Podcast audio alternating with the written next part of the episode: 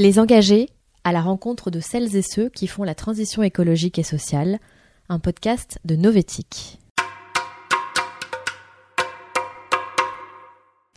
Aujourd'hui, rencontre avec Sophia, 28 ans, doctorante en neurosciences et membre d'Extinction Rébellion France.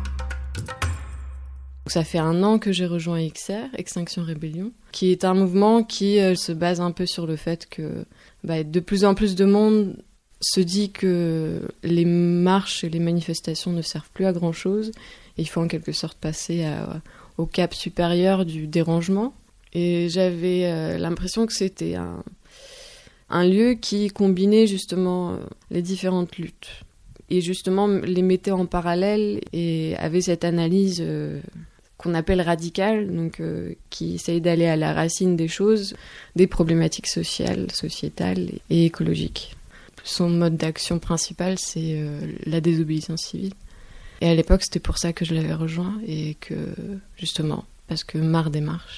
Vu que j'ai une formation scientifique, ce qui s'est passé, c'est plutôt une espèce d'accumulation de preuves du dérèglement climatique, environnemental, du déclin de la biodiversité, etc.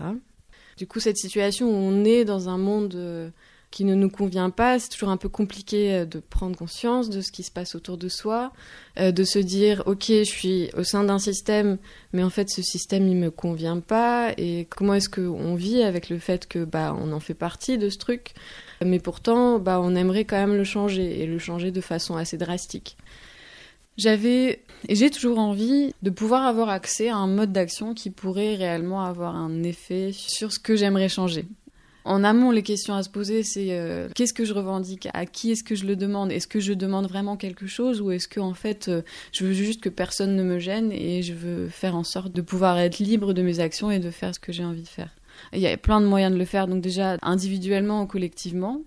Euh, donc individuellement, qu'est-ce qu'on peut faire? Je sais pas, on peut casser des vitrines de banque, on peut euh, au contraire, euh, je sais pas, être dans des associations de mairie et puis faire un peu du lobbying auprès des mairies. On peut encore plus faire de la politique institutionnelle, donc par exemple se présenter aux élections, des trucs comme ça. C'est des moyens individuels et j'ai de plus en plus l'impression que d'un point de vue individuel, bah, on n'arrive pas à grand chose. Et du coup, je me suis tournée vers le collectif. Et vers le collectif, j'ai l'impression que là, effectivement, ce qu'on peut faire de façon générale, ça peut avoir beaucoup plus d'impact. Et euh, la force du collectif, c'est aussi les échanges.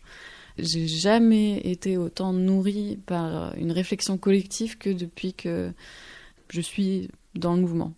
Il y a vraiment euh, des échanges et des façons de s'organiser que je connaissais juste pas avant. Que ce soit des réflexions théoriques, des trucs pratiques, de comment est-ce qu'on fait pour euh, animer un grand groupe euh, de façon à avoir des discussions organisées pour que tout le monde puisse parler sans se crier dessus, etc.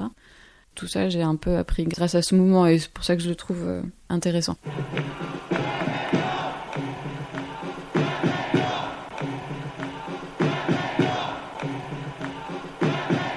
Moi, ce qui m'intéresse en ce moment, c'est les actions qui euh, permettent de créer un espace d'échange politisé. Du coup, cette première action à laquelle j'ai participé, c'était une action devant H&M des Galeries Lafayette. L'idée, c'était euh, d'occuper l'espace devant euh, le magasin H&M avec des personnes, des militants et des militantes. Et donc le message derrière cette action, c'était que bah, l'industrie textile est terriblement polluante, mais en plus de ça, elle est absolument délétère pour euh, ses aspects sociaux. Donc euh, c'est un peu naïf de dire ça, j'imagine, mais euh, ouais, le fait que bah, on fasse produire toutes nos merdes dans les pays pauvres est, vraiment à bas coût. Je trouve ça vraiment dégueulasse. Une autre action à laquelle j'ai participé, au début justement de la semaine de rébellion en octobre, il y a eu une occupation du centre commercial Italie 2.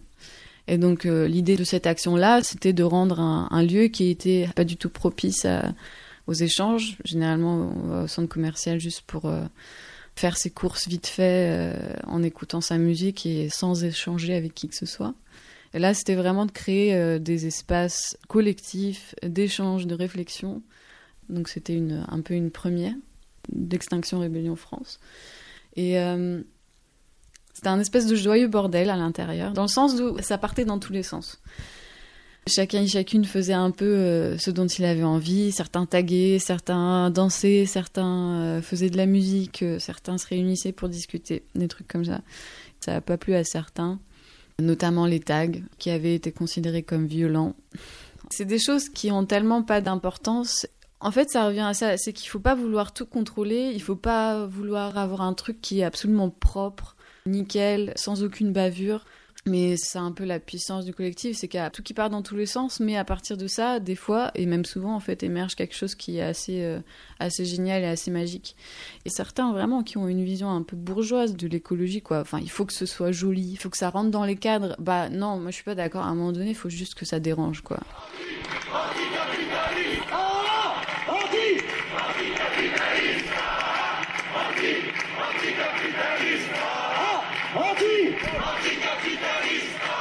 Là, je suis toujours avec le mouvement, mais euh, dans un groupe affinitaire au sein du mouvement qui est euh, un peu plus politisé que le reste du mouvement. Et du coup, je continue euh, ponctuellement à revoir des personnes d'Extinction Rébellion et aussi je suis l'évolution de ce groupe affinitaire un peu plus politisé et on organise des actions pour le mois de mai. J'ai pris un peu du recul parce que j'étais engagée sur beaucoup de choses au sein d'Extinction Rébellion il y a quelques mois. Euh, des fois, il y a eu des périodes, et c'est toujours un peu le cas, mon engagement, ça prend beaucoup de temps et ça prend parfois le pas sur mes occupations quotidiennes qui sont le doctorat, surtout. Parfois, c'est un peu problématique. Je sacrifie un peu mes expériences et euh, ma recherche pour me consacrer à, à l'organisation d'actions ou l'organisation de fonds. Et parfois, c'est vraiment pas facile à concilier même si c'est pas le temps qui manque, parfois c'est une charge euh, un peu émotionnelle, euh, mentale. Soit on réfléchit beaucoup à, une problématique, on se dit mais comment c'est possible et pourquoi machin. Ou alors c'est ouais c'est émotionnel. Ça peut parfois être un peu difficile à supporter. En tout cas, j'ai l'impression que ça m'est utile à moi. J'apprends beaucoup et surtout, j'ai l'impression que je suis cohérente avec moi-même, avec euh, mes idées. Et elles sont en évolution constante. Hein, et euh, en vrai, on peut jamais être totalement cohérent. Mais euh, au moins, je me pose des questions. Et au, moins, j'essaye de réfléchir à quel monde plus juste, plus égalitaire j'aimerais aboutir. Même si jamais on y arrivera. Mais, j'en ai besoin. Sinon, je sais pas, j'arriverai pas tellement à vivre avec moi-même, quoi. C'était Les Engagés, un podcast de Novétique. Si vous avez aimé ce podcast, n'hésitez pas à le dire et à le partager. Et pour suivre toute l'actualité de l'économie responsable, rendez-vous sur novetic.fr.